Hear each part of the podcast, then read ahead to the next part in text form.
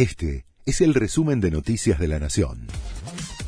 La Nación presenta los títulos del jueves 4 de mayo de 2023.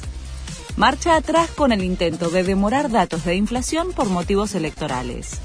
El IPC de abril se iba a publicar el viernes 12 de mayo, pero el organismo conducido por Marco Lavagna anunció que lo cambiaba al lunes siguiente y puso como justificación la veda por las elecciones que se van a realizar el domingo 14 en Salta, Tucumán, La Pampa, Tierra del Fuego y San Juan. Tras las críticas de la oposición, el INDEC dio marcha atrás con el cambio. Los alimentos volvieron a escalar fuerte en abril.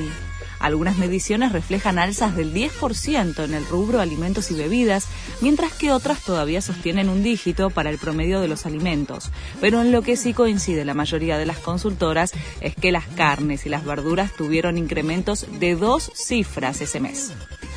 Nuevo paro de subtes afectará a las líneas A y C que dejarán de brindar servicios entre las 13 y las 16 horas.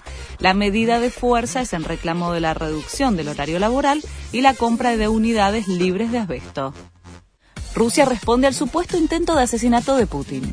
No quedan más opciones que la eliminación física de Zelensky, dijo el vicepresidente del Consejo de Seguridad y expresidente de Rusia, Dmitry Medvedev. Rusia acusó a Ucrania de haber intentado matar a Putin en un atentado con drones, que fue desmentido por el presidente ucraniano, quien aseguró que solo luchan en su territorio.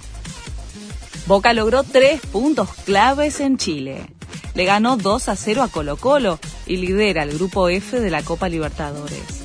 El próximo rival en este torneo será Pereira el 24 de mayo, pero los Eneises ya piensan en el Superclásico contra River de este domingo por la Liga.